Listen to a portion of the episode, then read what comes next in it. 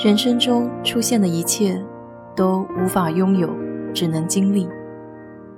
愿你不以物喜，不以己悲，来去随缘。我是 DJ 水色淡子，在这里给你分享美国的文化生活。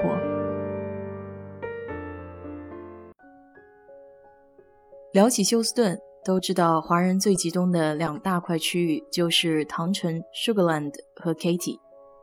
通常华人爱待的地方，无非有几条重要的原则：治安好、学校好、设施便利，还有新房子。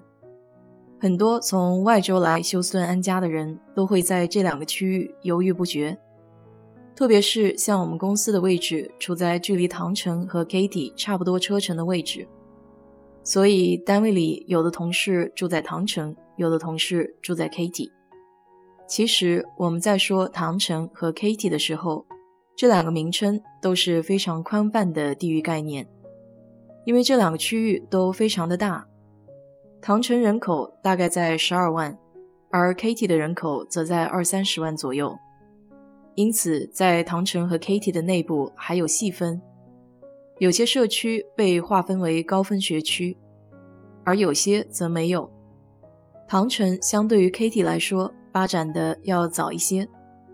如果要在唐城找到好的学区，可能需要购买比较旧的房屋，大概是八九十年代。那么代价就是需要花费一些重新装修的费用。而且在休斯顿选择住的地方，这个地区的税率也要考虑进去。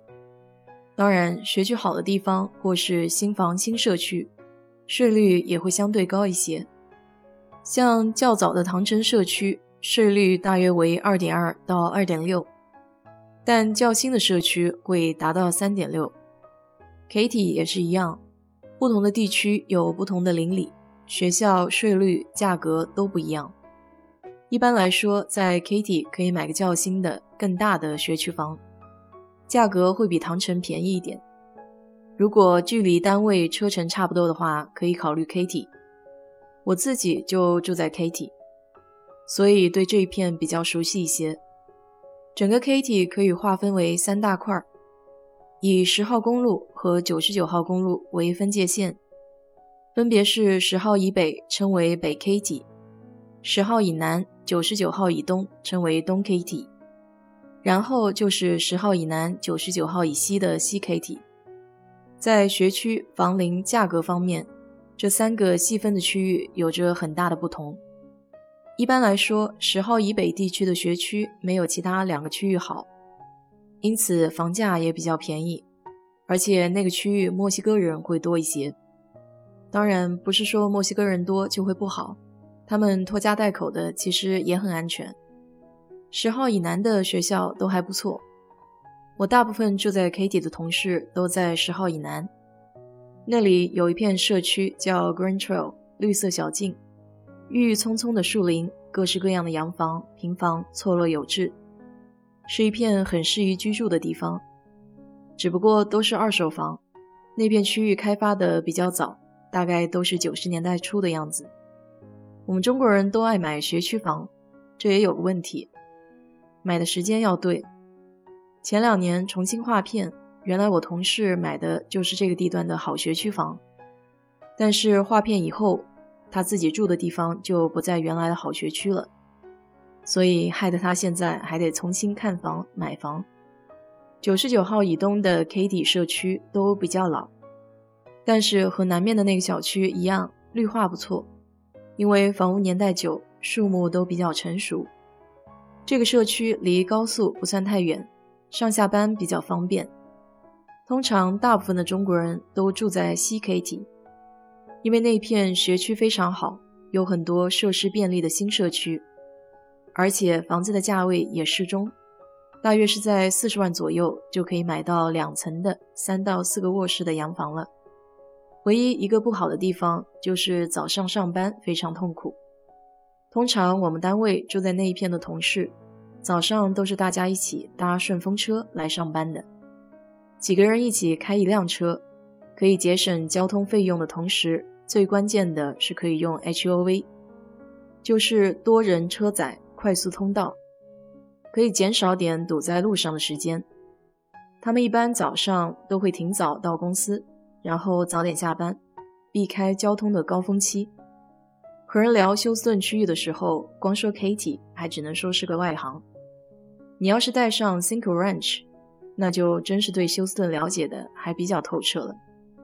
因为 Cinco Ranch 才是西 Katy 的精华，多数高薪油工的最爱。这片区域白人相对于其他人种来说占多数，当然亚裔也不少。而且因为都是新规划的小区，里面的设施很齐全，有社区游泳池、小孩子的游乐场地，还有不少人工湖、大片的绿色草地。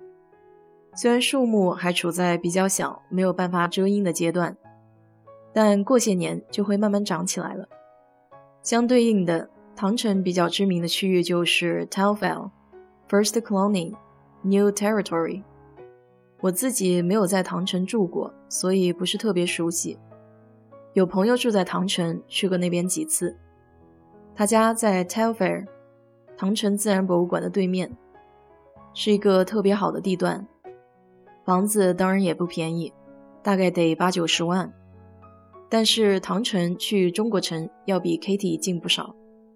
虽然今年 Katy 也开了一个以韩国超市为中心的亚洲城，但总的来说，唐城的地理位置去休斯顿的各个地方要比 Katy 方便一些。